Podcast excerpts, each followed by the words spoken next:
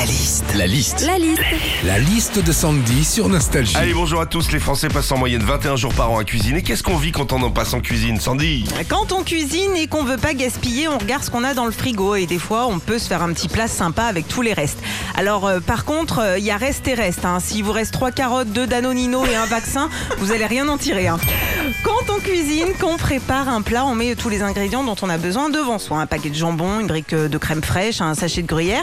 Et sur tous les produits, vous remarquerez, il y a toujours écrit ouverture facile. Non. Alors que non. Jamais. Non, c'est pas facile. Quoi qu'il arrive, il te faut toujours un couteau, des ciseaux, limite un taille-haie pour ouvrir tes deux tranches de jambon.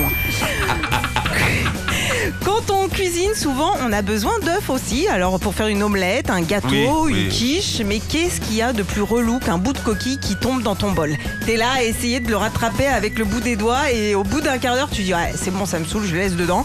Bah quoi? Comme dirait Lignac, c'est gourmand, c'est croquin.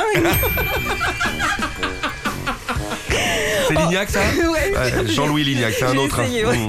Enfin, quand on cuisine, on se sert aussi parfois de recettes pour s'aider à faire un plat. Et même des fois, euh, quand tu lis des étapes, tu te dis, euh, oh, c'est quand même un peu coquinou. euh. Faites suer l'oignon, euh, laissez frémir la courgette, euh, retourner, enfourner, déguster. euh. Ah, ça peut te perturber, hein, à plus savoir si c'est la recette de ta vie sexuelle ou de ta ratatouille. Retrouvez Philippe et Sandy, 6h, 9h sur Nostalgie. Nostalgie.